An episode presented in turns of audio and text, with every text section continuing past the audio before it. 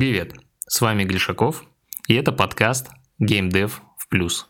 Как зарабатывать на играх. Я в геймдев влетал, что говорится, с двух ног. Мне 34, так что ты только что это камень в мой огород закинул еще. Инди-студия сейчас это правда очень сложно и непонятно. Это, короче, очень сложно. Если хочется зарабатывать деньги, геймдев это плохое, плохое отрасль, мне кажется. Ну, короче, мы пытались сделать уже баюна на, как ее, на мобилку, вот. Здорово, народ, с вами Гришаков. У нас в гостях Илья а, Максименко, фаундер студии Flying Dogs. Илья, привет. Привет, привет всем. Ребята недавно выпустили игру The Tales of Bayun. 118 отзывов очень положительных в Стиме. Поздравляю с релизом. В целом, ты доволен? Um, спасибо за добрые слова. Скажем так, я недавно выступал как раз с, с этой историей вот, на метапе в Тбилиси и рассказывал, что я ожидал, что я получил. Думаю, что в рамках, э, конечно, опыта, в рамках того, что вот мы сделали какую-то творческую, на самом деле, историю, я, безусловно, доволен. То, что мы с командой собрались сделали. В плане бизнесовости я считаю, что точно есть куда расти, потому что я в геймдев влетал, что говорится, с двух ног. Э, я, есть вот два способа начать делать игры, да, можно первое поработать в индустрии какое-то количество времени, понять тренды, понять, куда, откуда ветер хороший дует, откуда не очень, собрать команду, тестить гипотезы и делать.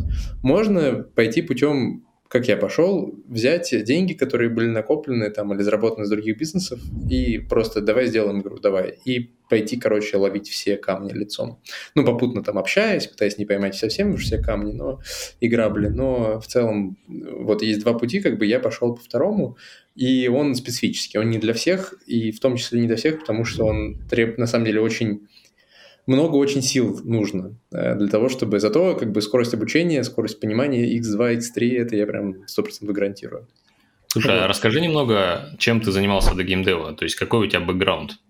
Да, расскажу. До геймдева у меня было два агентства э, в фокусе на дизайне, то есть мы делали веб-дизайн, вот, это, соответственно, было YTeam сначала, потом э, Rina Digital, вот, и из Rina Digital я вышел в январе 2022 года, очень своевременно.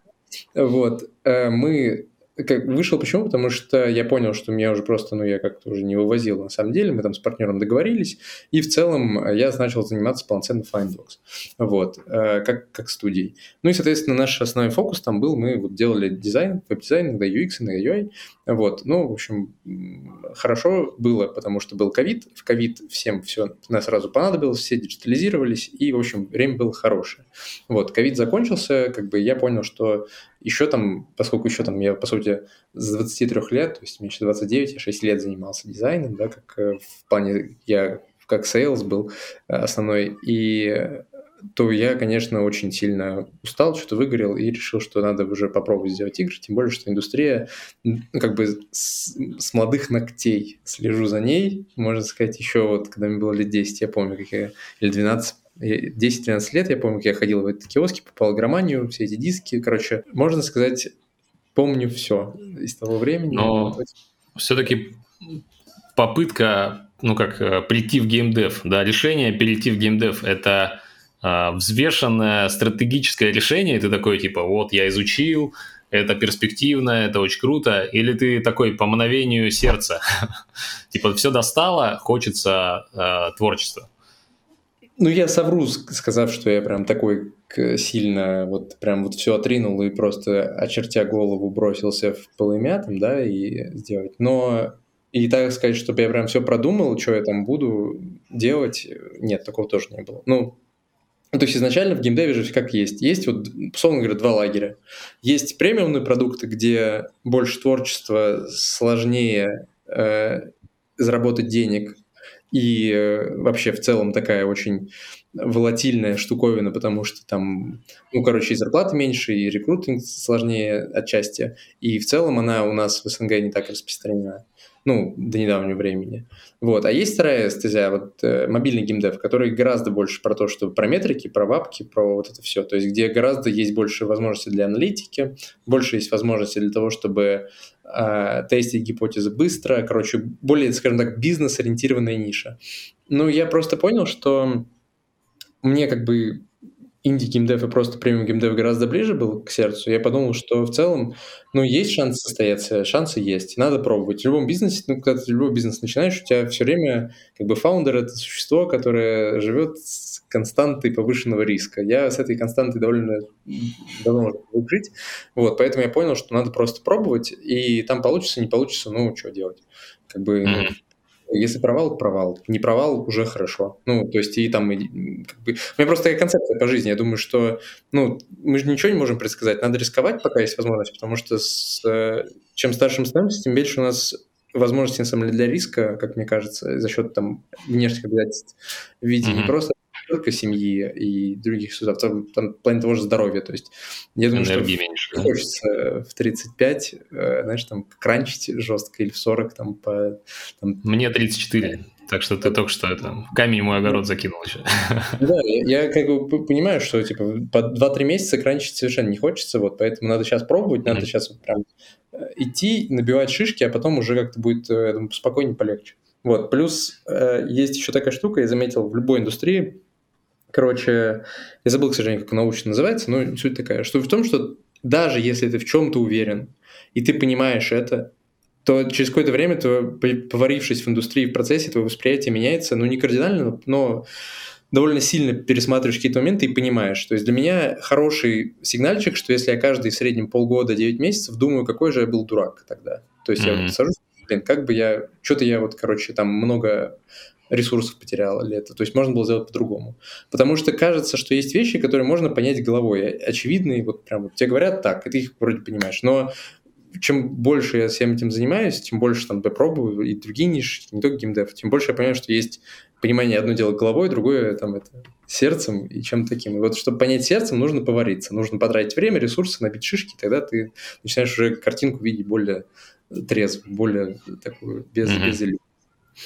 Ну, не то чтобы только сердцем, а еще у тебя в целом, э, как сказать, насмотренность, да, сильно повышается, и ты уже лучше чувствуешь рынок и решения принимаешь э, быстрее.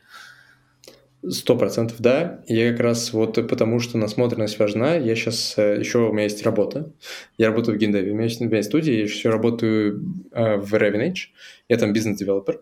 То есть, mm-hmm. э, и как бы на самом деле это, это ну, вообще невероятно сильно открывает глаза на индустрию премиум в частности. То есть, когда ты понимаешь, что в год реально выходит 13 тысяч игр, ну вот, про, вот, вот в Steam листится 13 тысяч проектов. Там понятно, что какая-то часть из них отвратительного качества, но это как бы 13 тысяч проектов. Э, то есть в день там, мы там по 30-40 игр, то есть в день 30-40 игр листится на Steam.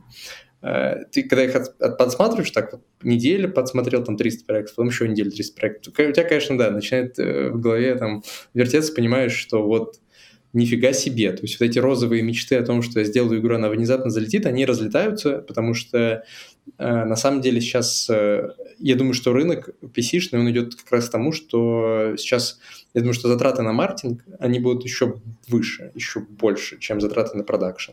Потому mm-hmm. что многие научились делать неплохие игры, но, ну, правда, очень вырос, вырос уровень. Э, там, если мы сравним с двумя годами ранее, то вообще я как, как игрок даже скажу. Вот.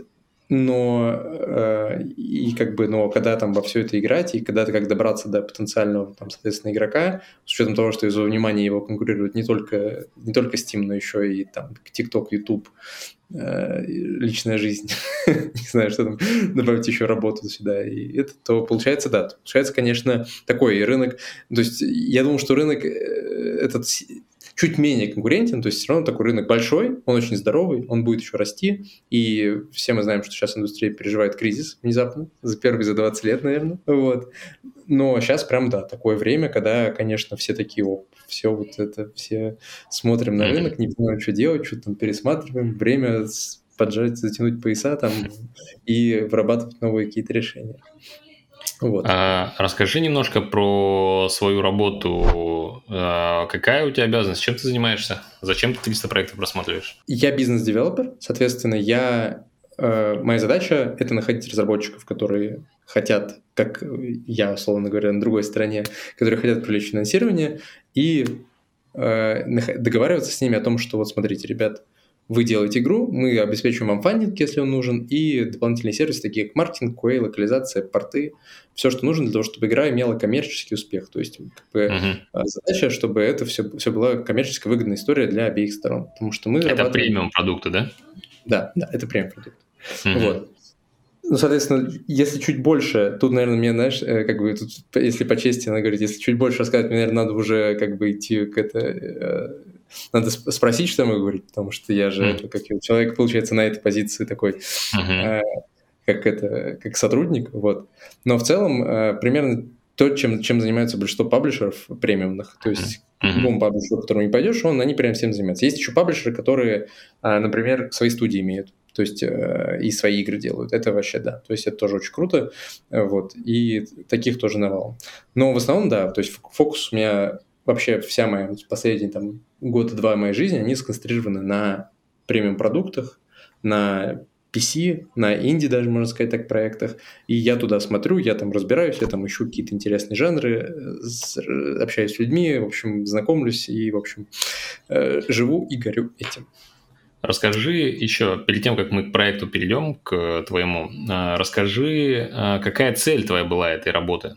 То есть ты не получается пока зарабатывать достаточно с геймдева, и доходы в целом снизились, ты хотел себя поддержать таким образом финансово? Или у тебя цель э, в исследовании рынка? Не, мне на самом деле, у меня есть еще ряд э, как бы бизнесов, которые совсем вне IT, вот, mm-hmm. какие-то там истории, которые у меня, в принципе, приносят, и тут даже не в финансах дело, то есть есть какой-то... Мне очень хотелось просто побыть на стороне вот есть, у меня всегда была страна вот агентск, ну, как бы фаундер агент, по сути, да, студии агентства, как бы вот эта страна. А поскольку я реально, ну, то есть вот у нас был сбойной момент, я написал кучу паблишеров, вообще прям очень много провел, прям у меня кое-как образовался паблишер на Китай. То есть мы достаточно большим трудом нашли паблишера на Китай, чтобы нам просто сделали локализацию и забрали с Китая определенную долю. Причем не внутренний рынок Китая, это просто китайский, то есть Steam обычный, просто вот на китайском. А, вот. Это и East to West Games, да? Да, да, это mm-hmm. они.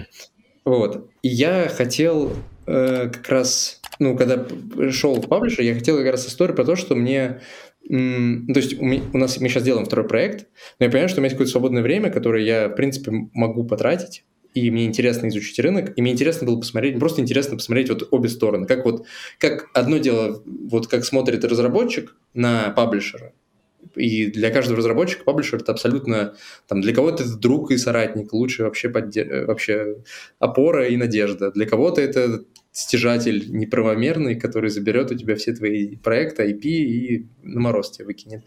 Для, для кого-то это просто вендор, допол... который, который объединяет других вендоров. Вот. И здесь мне понятна была позиция. А как смотрят... Мне интересно было, как смотрят паблишеры, какая, вот, как они оценивают игры, как они смотрят, кому дать денег, кому не дать деньги, какие вообще механизмы есть, какие принципы. Вот. И это как раз та штука, которая мне, мне очень хотелось понять, почему вот какие-то проекты да, почему они привлекают финансирование, а какие-то проекты не привлекают финансирование. Где кроется вот этот вот секрет, и как бы, может быть, есть какие-то нюансы и тонкости, которые я не, там, не понимал, когда я разрабатывал Буйна, и из-за этого, поэтому мы там не нашли себе паблишера, хотя мы искали только маркетинг, мы не хотели фандинг. А, может быть, что-то еще, ну, понятно, кстати, ну, с Буйном там вообще там, худшие тайминги, на самом деле, для того, чтобы разрабатывать такую игру, но это потом попозже. Вот. Ну, то есть мне, правда, очень интересно просто изучить индустрию с двух сторон. Вот мне, потому что это дает мне какое-то понимание. То есть мне очень нравится, на самом деле, процесс студии, и я, в принципе, теперь реально хорошо понимаю, что делают паблишеры, как, бы, как они работают. И понятное дело, что один паблишер, не все паблишеры, но общие принципы, они прям тоже идут туда же в копилочку, к опыту, к тому, чтобы видеть картину э, рынка актуально, видеть ее без прикрас, понимать, что там Сейчас никто не даст тебе под идею, там, условно, там, миллион долларов, да, ну, это я такие уже очевидные вещи говорю, но э, как бы дополнительно утрясти эти рамки, сколько там, сколько тебе точно не дадут, на идею никогда не помешает. Вот. А можешь э, тезисно э, рассказать про то, э, на что сейчас э, смотрит, ну, там, ваша компания, например, да, э, для, ну, вот для инди-разработчиков, мне кажется, это очень полезно. Типа, на что смотрят, И от какой до какой суммы в целом э, ну, рассматривает инвестиции такого рода паблишинг? Слушай, я бы очень рад с тобой поговорить на эту тему, но здесь реально, если как бы я поскольку у меня есть это как его кодекс такой в плане того, что э, интервью больше про Flying Dogs, чем про вот okay, эту штуку. Okay. Ну, это просто интересно. А, на самом деле, не то, чтобы это какая-то закрытая информация. стать правомерным лицом компании, учитывая как бы вышесказанное. Поэтому про Flying Dogs могу тебе рассказать, да, какие, почему мы там какие-то какой-то смотрим, куда в какие проекты, что делаем.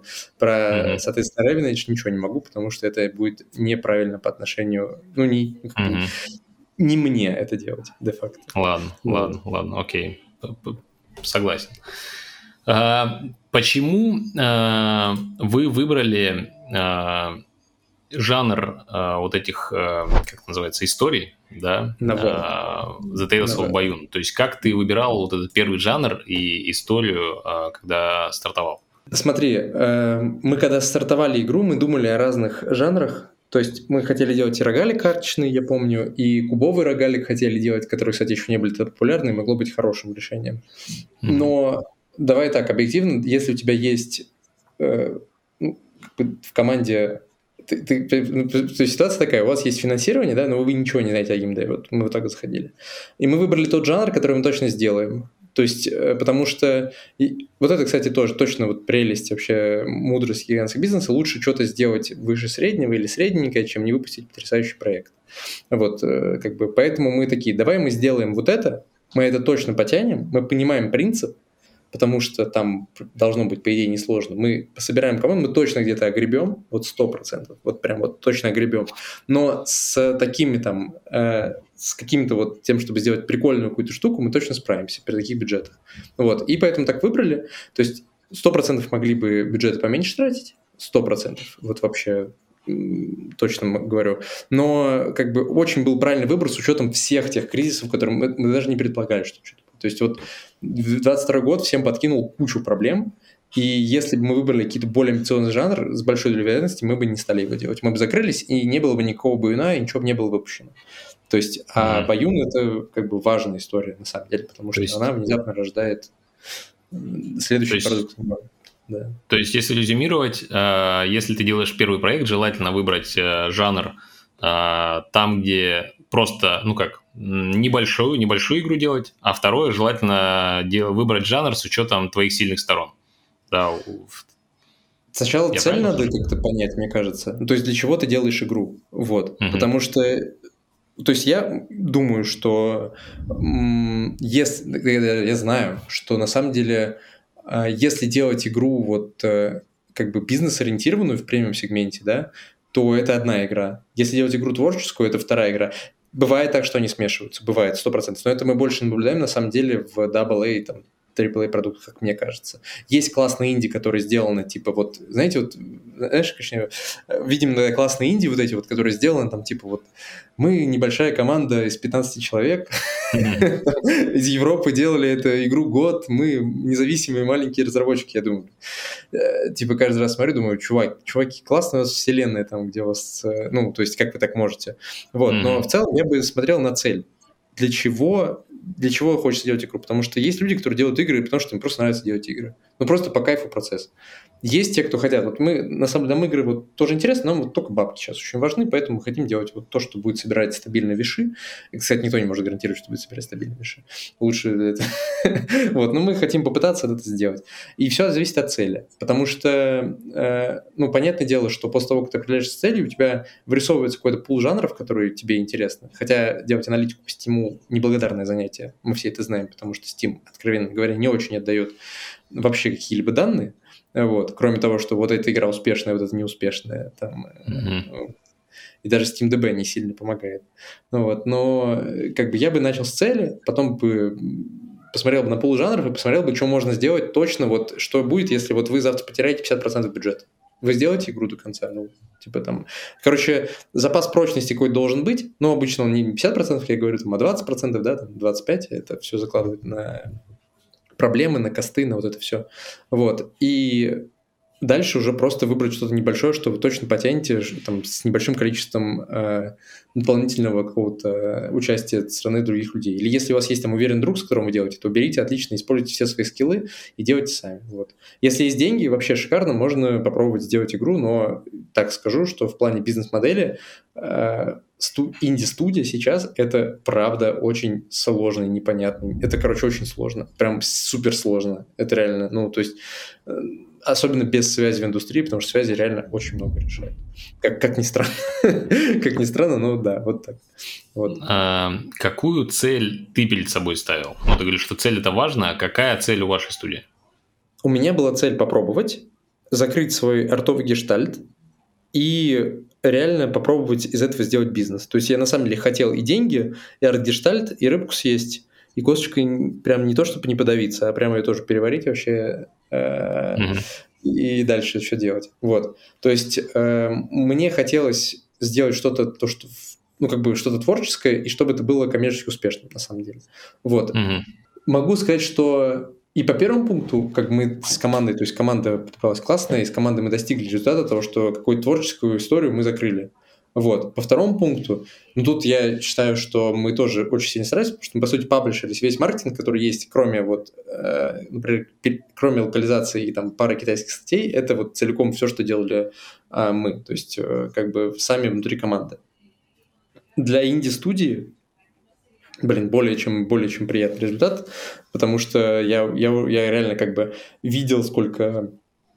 Ну, то есть мы, правда, много ресурсов это положили. Нам, конечно, очень помешали события 2022 года, потому что до 2022 года мы там получали некоторые оферы, были уже какие-то, и что-то было как-то вырисовывались дорожки. 2022 год сказал, что надо все переделывать, все перепиливать и искать новые пути. Но выпустились, выпустились, тайминги не очень удачные, но зато э, как бы мне кажется, это положил, короче, Баюн, он стал какой-то важной основой. То есть Баюн, он стал медийным, это самое главное. А дальше я думаю, что уже все получится.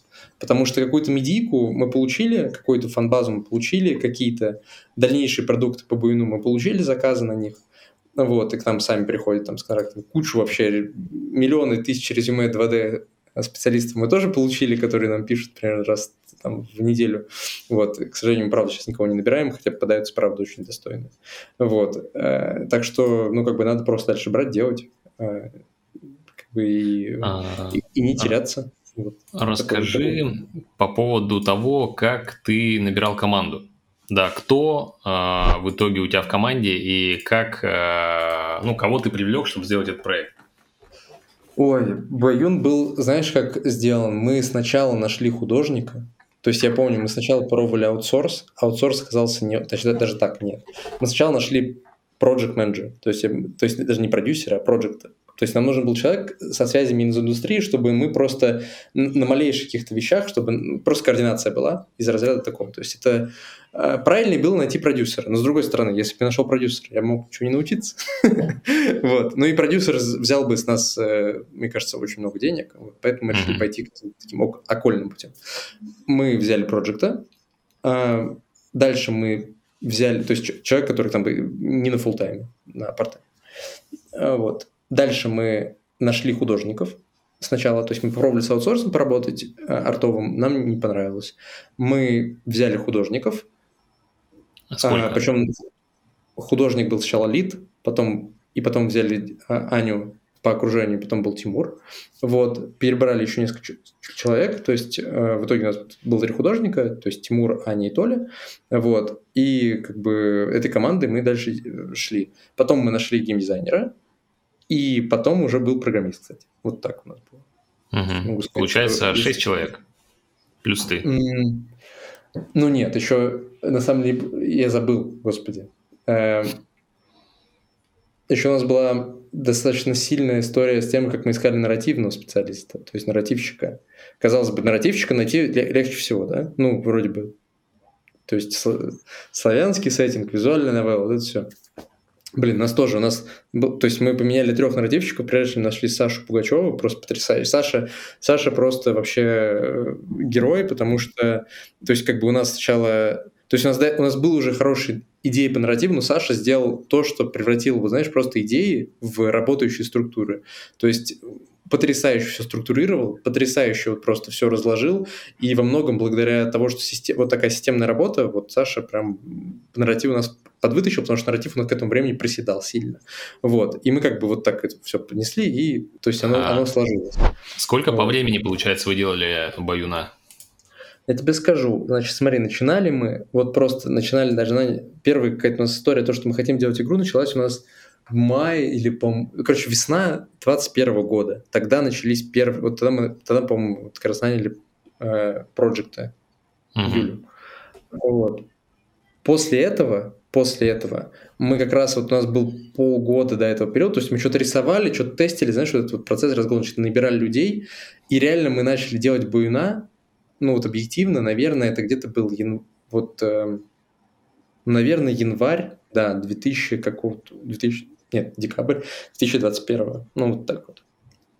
На То есть делали вы условно год и 2-3 месяца где-то, да, чистого времени? Ну, я бы сказал, знаешь, год. Почему? Потому что мы закончили полноценный продакшн в ноябре, mm-hmm. и там дальше у нас как бы, ну, то есть э, проект закончился, и мы дальше ее, его полишили небольшими силами, вот потому что уже, ну, то есть год, потому что был уже адский, я уже просто как в какой-то момент, я уже, ну, то есть у нас был релиз в феврале 23-го, закончили мы весь продакшн в ноябре, но там есть, видишь, там есть такая штука, там, про, там очень противное релизное окно, то есть мы не могли релизнуться прямо в ноябре, это было бы, то есть ноябрь еще, может, да? первый, куда ни, куда ни шло, да, но это вот это, вторая половина ноября и декабря это самоубийственные месяцы для Индии, просто самоубийственные. А январь, ну кто будет релизиться в январе? Потому что все на праздниках, все что-то воландаются, там, ну это, короче, mm-hmm. бы...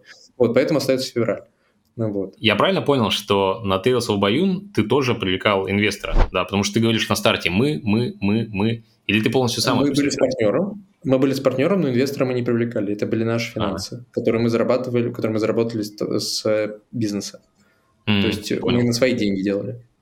Вот. Партнер, он тоже берет какую-то ответственность, ну, в смысле, зону ответственности в студии, или он э, не занимается оперативным управлением? Мы после Буюна с ним разделились, с Сережей, то есть э, Сережей Паулиным. Вот, у меня есть перед ним обязательство, что я говорю, что, ну, как бы, Буюна и все продукты по Буюну, они созданы совместно с нами, то есть автор идеи – это мы с ним. Вот. А в остальном мы разделили бизнесы, вот, и у него, то есть он остался, как бы у него прекрасное агентство Ring Digital, которое делает потрясающие дизайны для веба и классического бизнеса. У меня Flying Dogs.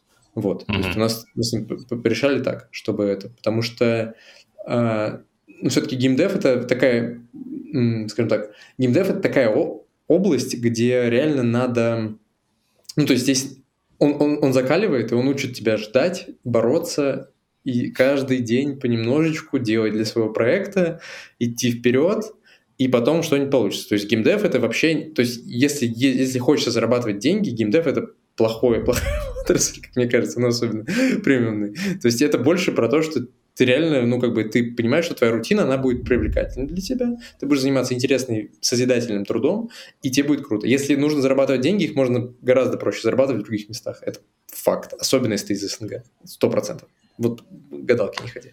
Вот. Но как бы мне просто нравится очень. Вот я поэтому тут как бы, и плюс э, геймдев на самом деле дает внезапные возможности для того, чтобы заниматься творчеством в тех местах, где ты даже не ожидал, что так можешь это поделать.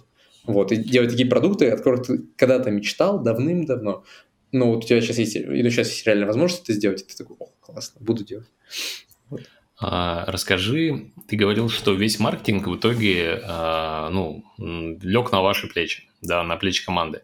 Расскажи, что делали, что а, сработало, да, какой-то результат принесло, mm-hmm. ну, на что были там потрачены деньги какие-то существенные. То есть на что вообще тратили деньги в э, маркетинге? Расскажу. На зарплаты, на зарплату человеку одну. То есть одному человеку зарплату и все. ну, ну, а, деле... Из вашей команды или вы кого-то еще Из команды, да, да. Из команды тоже у нас работал человек, вот, и как бы, и Андрей, и он, конечно, сделал мега много чего, то есть э, мы реально, все, то есть все комьюнити, все пресс-релизы, а, все какие-то истории, связанные с тем, что мы... Понятно, что у нас был еще, по-моему, подспорье, да, то, что у нас был как бы дизайнер под боком, да, и мы там делали все баннеры, капсулы, вот это все развороты, но по факту игра сама себя виралила очень неплохо. То есть, э, потому что арт сразу всем зашел, он сразу начал, мы собирали кучу плюсиков там на DTF, Пикабу, ну, там еще вот, вот на старом Пикабу, э, вообще были в очень классном э, состоянии, потому что нас, мы реально нас репостили, все такие, о, классно, делают что-то славянское, а славянского никто не делал в тот момент. Ну, то есть не было, значит, еще ни рус против ящеров не было, ничего, то есть вот мы были такими, вот как бы, не смут, какая смута, там еще со смутой еще вообще там долго-долго или коротко. Вот, соответственно, мы делали а, ну, то есть игра разлеталась, мы просто, нам достаточно было постить, нам достаточно было просто писать, но тоже, что значит достаточно было? Мы, правда, это просто огромный объем монотонной работы, которую мы с Андреем делали. Вот, Андрей в большей части. Вот. Но и э, как бы это вся история про то, что, ну, просто надо было делать, и все. То есть, э, как бы что-то есть, пробовать. То есть у нас э, реально было много достаточно ресурсов, куда мы постили, постили, много материалов сделали, много постов написали, ну, там, ну и как бы просто по, по всем ходить, спрашивать, как бы давать, э, также общаться, как с тобой общаемся, давать рассказывать интервью, давать про игру. Вот. Э, другого пути... В фестивалях участвовать, разумеется. Ну, как еще? В стимовских. Вы в основном на русской аудитории воздействовали или вы все-таки там где-то еще продвигались? Ну, там тот же Reddit и какие-то другие способы. У нас была идея о том, что мы можем заинтересовать западного пользователя. Мы ее тестировали но честно скажу, что все-таки время, во-первых, не то было. Ну, реально. То есть, как бы у тебя культура в 22 год, все там, какая, какая культура, какие там славянские сказки, там, там короче, э, непонятно, страшно, в общем, все врубай. Вот. И, ну, по сути, как бы мы зацепили, но у нас все равно почти половина продаж это типа СНГ, то есть, то есть это все равно, то есть даже больше половины, то есть это процентов 70, если так посмотреть, реально. Вот, потому что это все равно, потому что, ну, объективно там, ну, Бажов, он, конечно, звезда, да, но он звезда на одной части суши. и, и довольно определенную стилистику имеем. Ну, плюс еще все-таки реально, ну, славянский фэн, вот фэнтези, да, по сути, в котором мы работаем, то есть э, это все равно такой, ну, ну, штука, которая воздействует культурно на вот у тебя были ты там в детстве читали тебе сказки, вот ты знаешь, так. Вот на Западе там тоже читают сказки, но они чуть-чуть другие. Вот Польшу еще могли бы там забрать, мне кажется, при грамотном маркетинге, если у нас были ресурсы на, на польский перевод. Там, на, если мы коммуникировали Польшу, я думаю, что мы могли бы там тоже преуспеть. А вот все, что там сильно западнее, я думаю, что мы уже там были не поняты. Как, как мне, почему мне так подсказывает практика? Понял. А как-то взаимодействовали с блогерами? То есть э, был ли какой-то способ, э, ну там просто рассылали, общались, привлекали подрядчиков? Рассылали сами, писали им в личке. Э, блогерам дописаться очень сложно, если нет связей. Писал я, находил, короче, я вообще делал там такие перелинковки я писал ему в Твиттер, кого-то находил, писал просто на почту, кому-то находил, писал чуть ли не ВКонтакте, кому-то находил там на чуть ли не там какие-то истории, связанные там где-то на форуме чувак зарегался давным-давно, я там находил этот форум, писал им туда. Ну, в общем, что-то сработало, что-то нет. Э, на почту писать им очень тяжело, потому что они завалены, все маломальски успешные блогеры, они все завалены. Я ходил по микроинфлюенсерам, э, нам отвечали. На самом деле, вот удивительно, много Э, как бы много реально кто отвечает. В Телеграме вообще все отвечают. Ну, то есть, на самом деле, есть такая история, что э, если находишь Телеграм человека персонально, ой, тебе ответит конверсия невероятная в то, что mm-hmm. говорят. Плюс э, еще славянская тематика открывала двери, потому что это как бы все такие, да, надо поддержать. То есть, помогали. Но вот, например,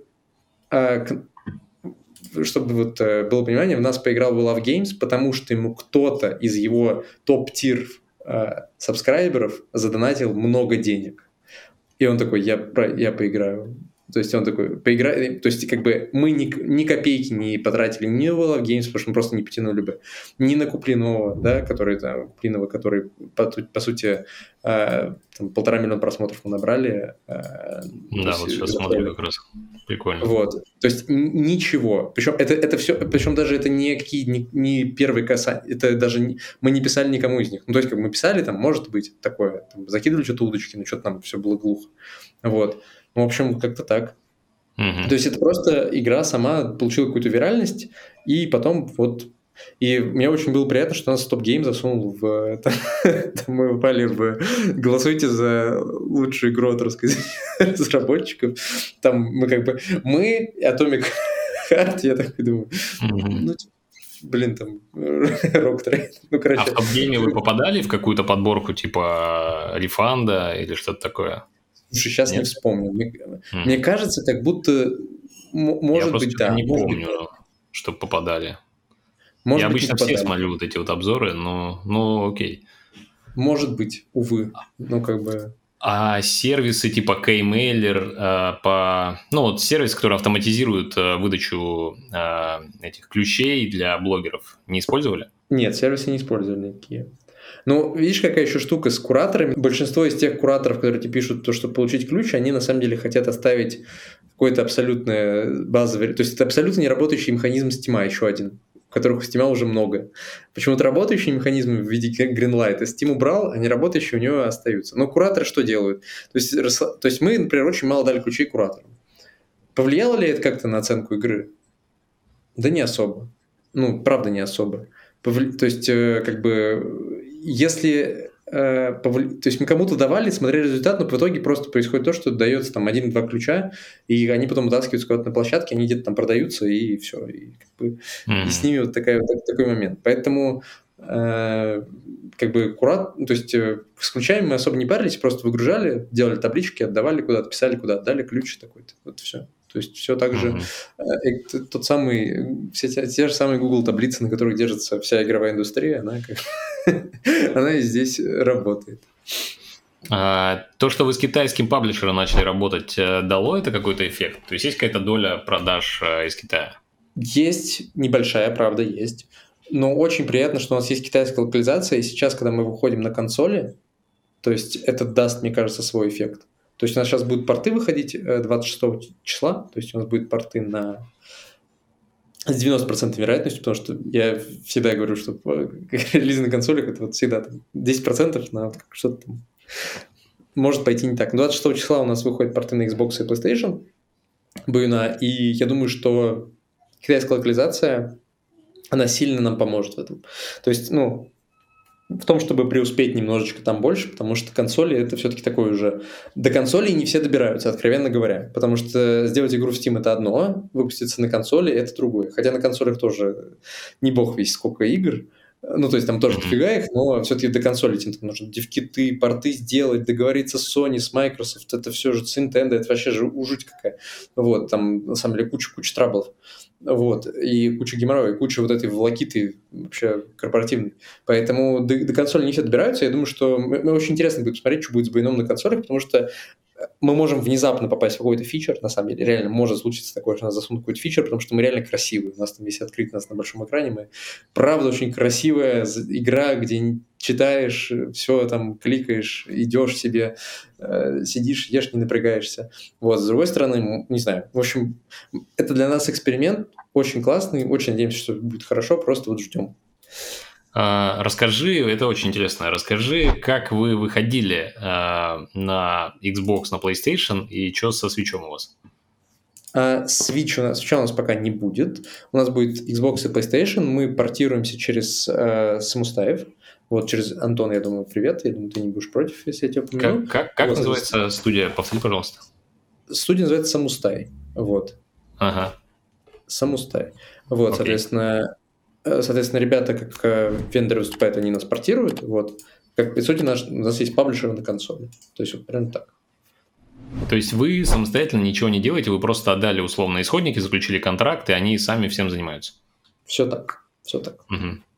Круто. А почему со свечом не получается? Э, со, свеч... со свечом будем прорабатывать тему, потому что магазин Nintendo если я правильно понимаю, это что... Короче, Nintendo посложнее, чем Xbox и плойка. Вот. И э, там тоже будем... Как бы посмотрим сейчас релизы на...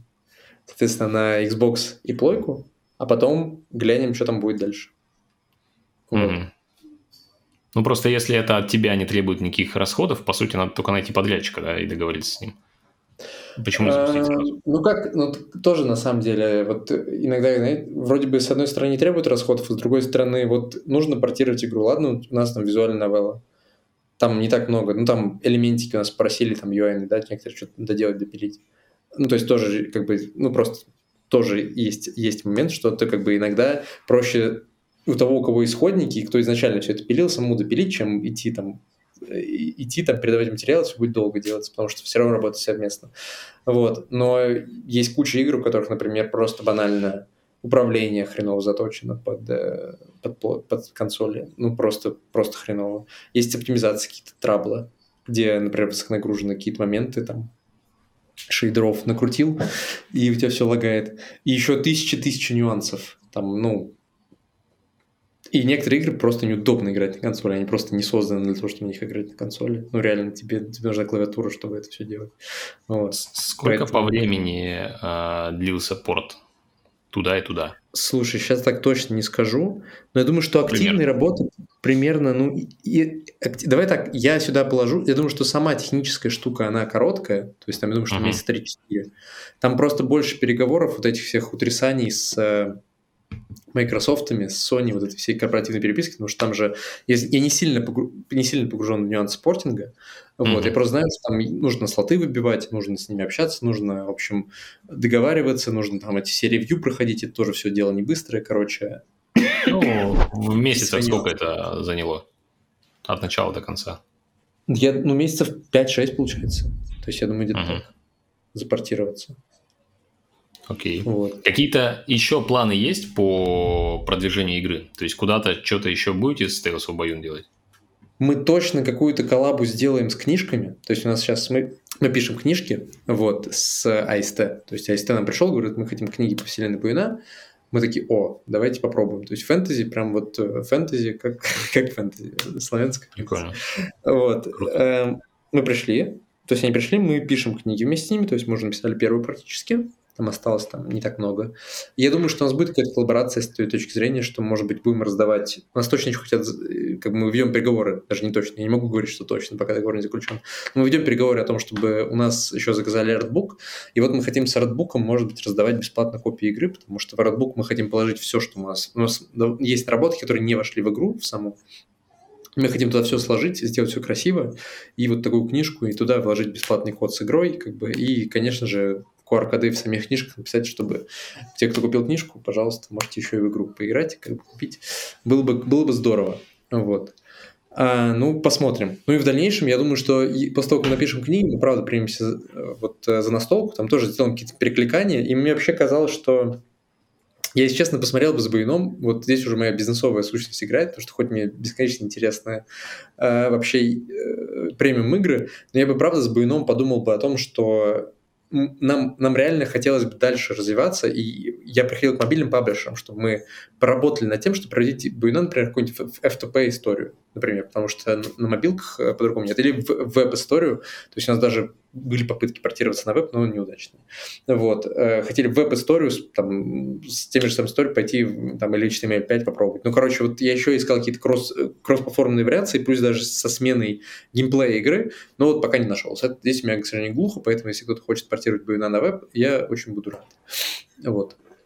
На веб со сменой монетизации, да? То есть здесь да, надо будет да. что-то придумывать с монетизацией. Да, на веб со сменой монетизации, но на самом деле мы готовы рассмотреть, потому что э, есть гипотеза, которую хочется проверить. Мы даже делали, мы, нас, меня даже Баюн вот э, есть на андроиде, сейчас э, могу даже показать. Сейчас я посмотрю. Давай.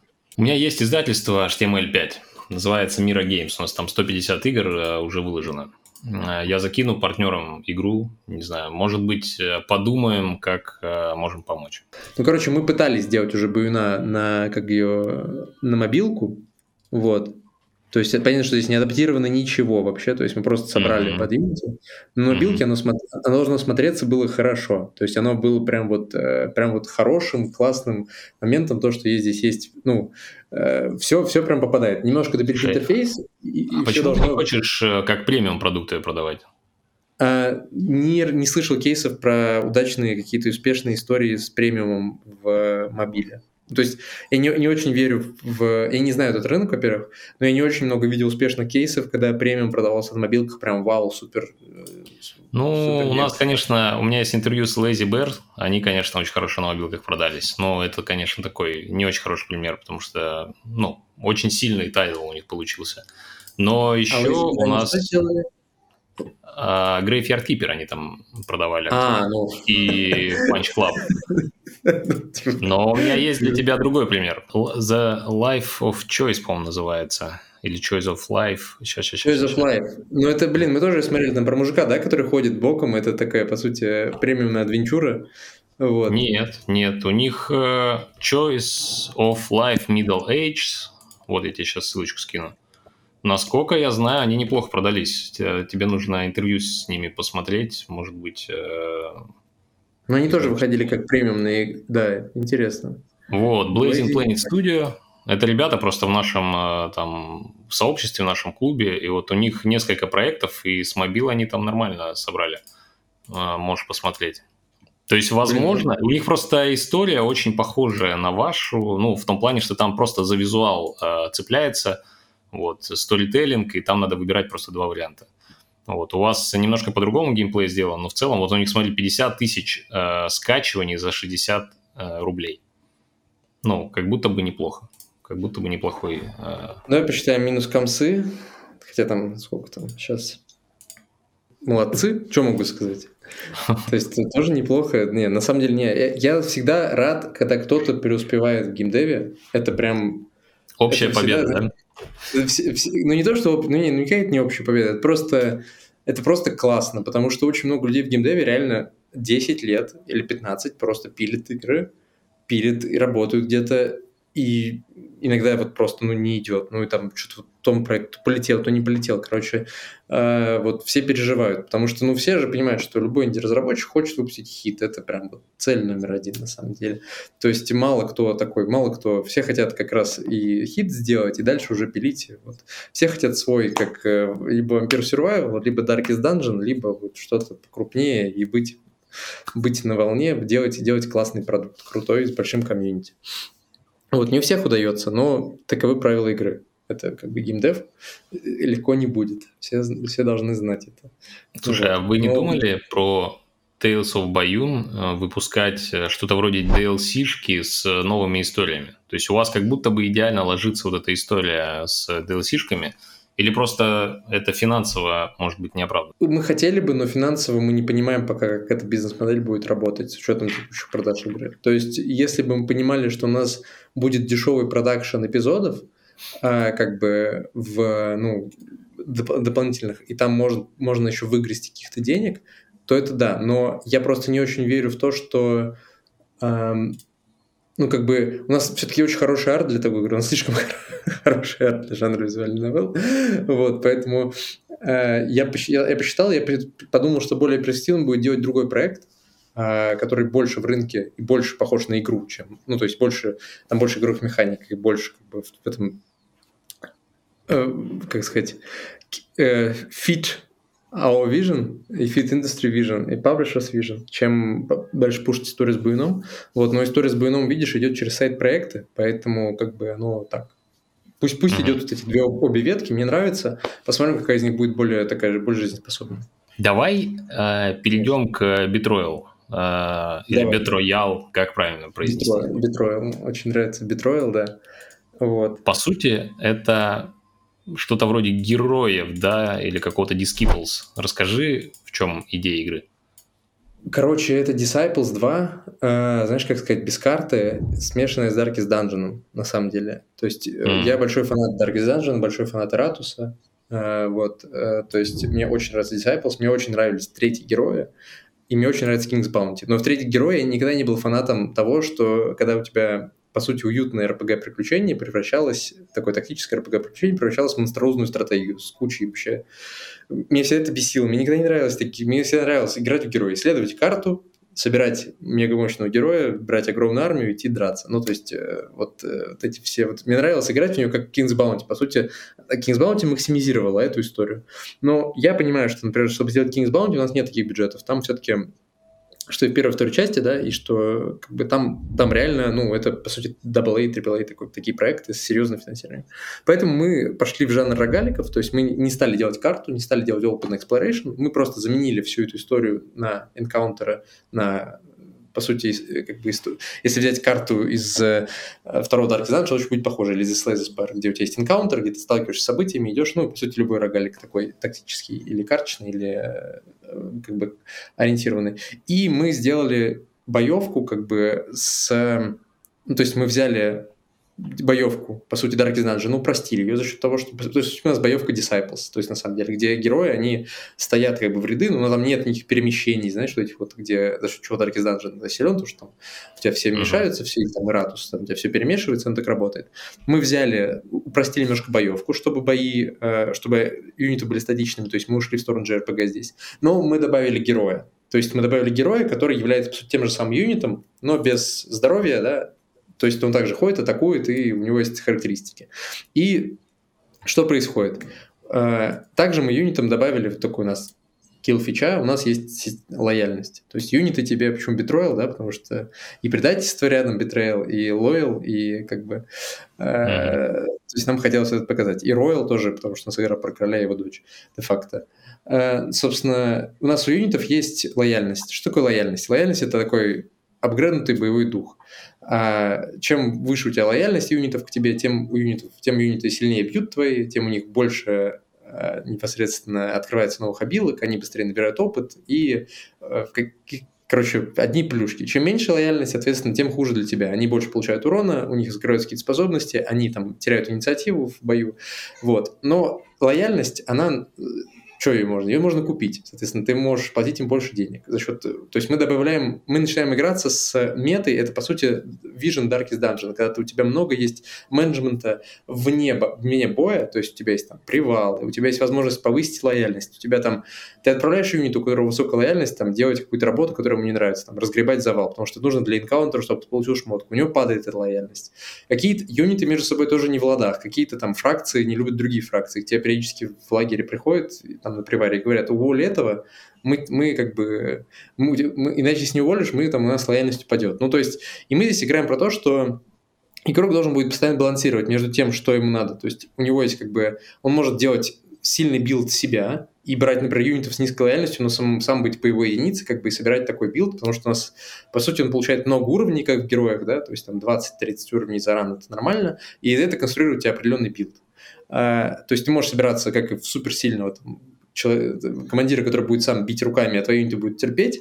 Ты можешь собирать юнитов, в, наоборот, быть сильным полководцем, а твои юниты будут там всех лупить, и все будет хорошо. Можешь собираться в мага с высокой лояльностью и просто саппортить их как бы с полами, они будут там, даже со счет низкой лояльности, все равно будут себя хорошо чувствовать.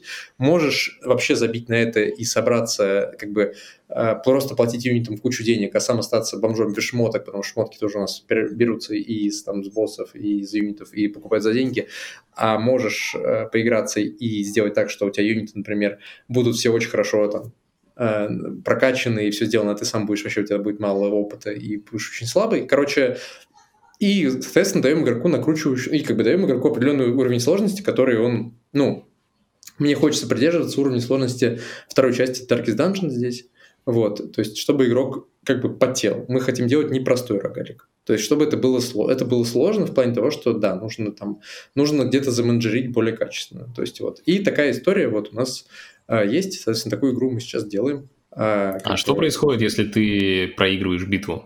То у тебя умирает и... полностью отряд, и ты заново начинаешь? А, у тебя умирает полностью твой отряд. У тебя, соответственно, ну, то есть, если у тебя есть обилка, ты можешь выставить из резерва кого-то, если нет, то ты не можешь выставить, ну, то есть, это тоже специальная обилка. Вот, но, в частности, ты откатываешься обратно в город, где тебя воскрешают и говорят, давай опять все по новой, погнал вперед, убивать собственную, mm-hmm. так сказать. Ну, там у нас э, замес какой, что у нас есть, по сути, такая таинственная фича. У нас есть король и его дочь. И у нас будет два геймплея разных, потому что сначала ты идешь за короля свергать свою дочь, которая отобрала у тебя сначала трон, а потом ты будешь за дочь идти и свергать себя же. И вот так вот ты будешь ходить, и мы будем раскрывать mm-hmm. сюжет по кускам, вот так вот, давая возможность игрокам понять обе стороны конфликта, почему их отношения разрушились, и кто в итоге прав, и дадим, может быть, выбрать, как бы как должно быть в этом mm. страшном мире, в котором это все происходит. Вот. А какие планы по срокам? Да, когда у вас там релиз какой-то демки планируется и релиз самой игры? Мы хотим январь, февраль э, закончить э, какой-то слайс. Я хочу в феврале уже походить по паблишерам, попробовать, по, ну, посмотреть, что говорят. Соответственно, демку будем выкатывать уже, наверное, к весне, к поздней какую-то. Вот, ну и попутно я буду смотреть, то есть в откры... именно в открытый доступ. В закрытом доступе она появится где-то в феврале-марте. Ну и попутно будем ее пилить и искать фандинг на эту историю, потому что а, здесь уже без паблишера не обойтись. Вот такие, такой проект как бы нужно, чтобы, потому что у нас достаточно, там достаточно хорошая графика и много геймплейных фичей и сложные, на самом деле, механики, которые нужно прям садиться и балансить, и садиться и делать. Вот. И там, конечно, нам потребуется помощь паблишера. Но я надеюсь, что все, как бы, знаешь, это дорогу осилит идущий, сделаем все, что от нас зависит, вот, а там посмотрим. Как будто бы как раз вот такие игры, э, знаешь, э, развиваются за счет модов, э, за счет каких-то DLC, там, выпуска нового контента. Вы что-то закладываете такое? Или это Конечно. слишком далеко пока? Не-не, я сразу прям знал, что мне хочется игру, в которой я могу сделать 5 DLC. Вот просто 5 DLC разных э, с дополнительными какими-то фичами, потому что мне вообще нравится концепция игры, когда тебе и когда ты выходишь в Early Access, и тебе игроки наваливают того, что, типа, вот я хотел так, я хотел так, я хотел так. То есть некоторые из этих просьб, это, конечно, очень странные штуки, но мне очень нравится концепция, когда ты вместе с комьюнити делаешь игру, потому что это, это как-то, ну, не знаю, есть в этом какая-то какая понятная история, потому что иногда я замечал даже за собой, ты как создатель э, какого-либо проекта ты начинаешь в пузыре жить, и тебе начинает казаться, что ты, короче, уже все идеи знаешь и все, все понимаешь.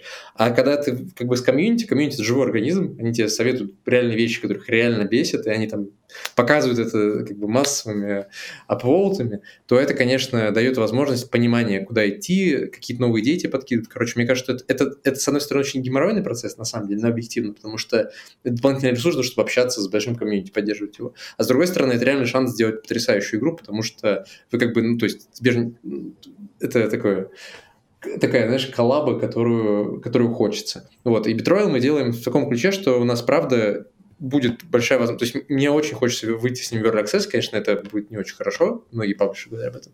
Вот, но в целом идея есть такая, поэтому э, будем смотреть. Но, слушай, там как, как, как будет, так будет. Вот. Как бы, поэтому загадывать не хочу.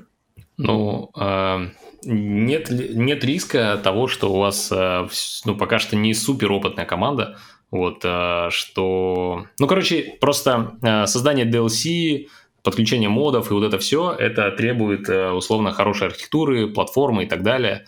Да, просто э, встречал примеры, когда э, разработчики потом просто не могут DLC выпускать, потому что, ну, игра не, зало... не заложена была такая возможность. А вы Я... это учитываете в разработке или не особо? Ну, вообще, конечно, да. Ну, то есть, как, как можно не учитывать, если изначально есть история про то, что закладывается даже в плане вижена история про то, что можно добавлять спокойно достаточно. Например, фракции. Uh-huh. То есть Тут... дополнительные фракции, добавить это, uh-huh. дополнительные энкаунтеры, фракции добавить как минимум, это уже достаточно просто. Вот. Uh-huh. А со всем остальным, как бы, ну, конечно, здесь, э, ну, то есть, ну, я уверен в наших, как бы, наших тех специалистах, поэтому я не думаю, что здесь будет какие-то, какие какая-то прям проблема с этим. Ну, опять же, давай посмотрим. Okay, Может быть, okay. вообще... Это, Слушай, ну, это круто. Как, на... Хвалится о том, что будем выпускать DLC, пока у нас еще там... Пока мы еще как следует не, отправ... не отполировали слайс. Ну, давай, вот как будет, я тебе скину, посмотришь. Может быть, может быть, DLC будут. Не, вот. ну, как тебе сказать всем нужно иметь какую-то большую цель, да, большой вижен, чтобы в итоге что-то из этого получилось. Поэтому, мне кажется, это нормально.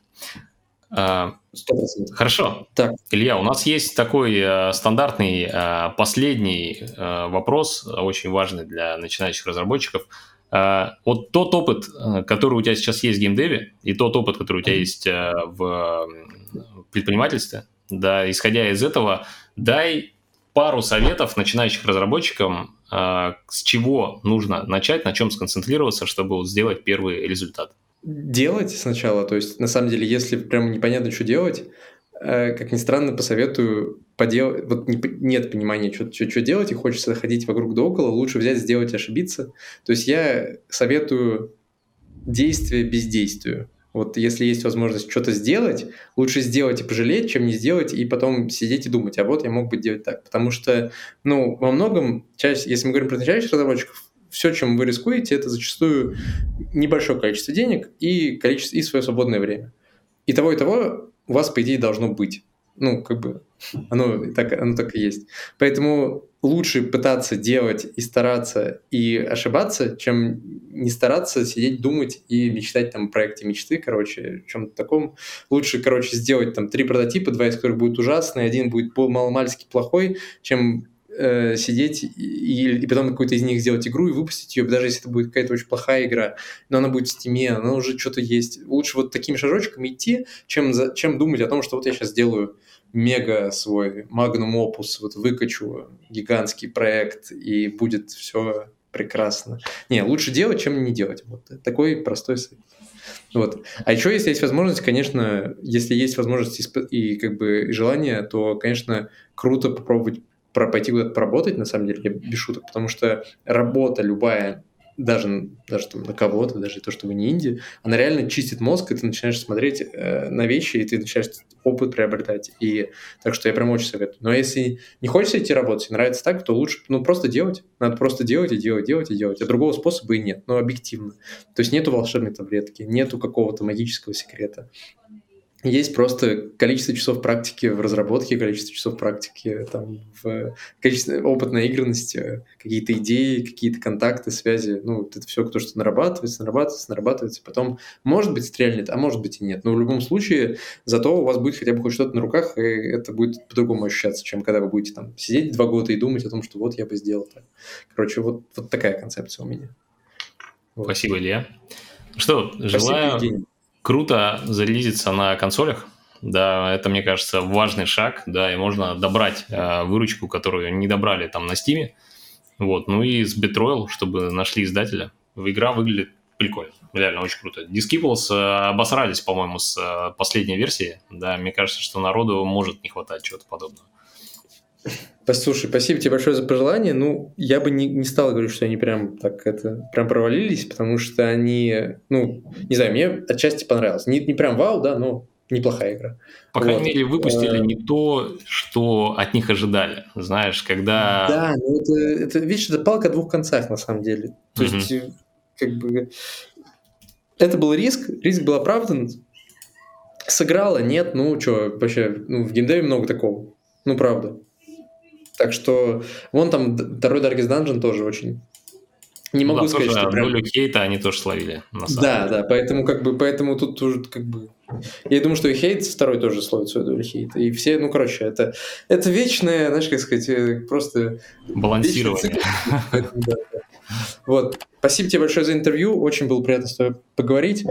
Э, всем желаю счастья, добра и классных игр. И делать лучше делать, чем не делать. Все, и до новых встреч. Все, всем пока. Давай, пока-пока. Ребятки, с вами был Гришаков. Пишите комментарии к выпуску. Э, я на них на вопросы поотвечаю. И э, Илье скину ссылочку. Может, если к нему будут вопросы, э, вы тоже сможете на них ответить, если ты не против, Илья. Да, я будет время, посмотрю. Окей. Угу. Ну все, пока-пока. Все, пока. Увидимся в следующем выпуске подкаста. Пока.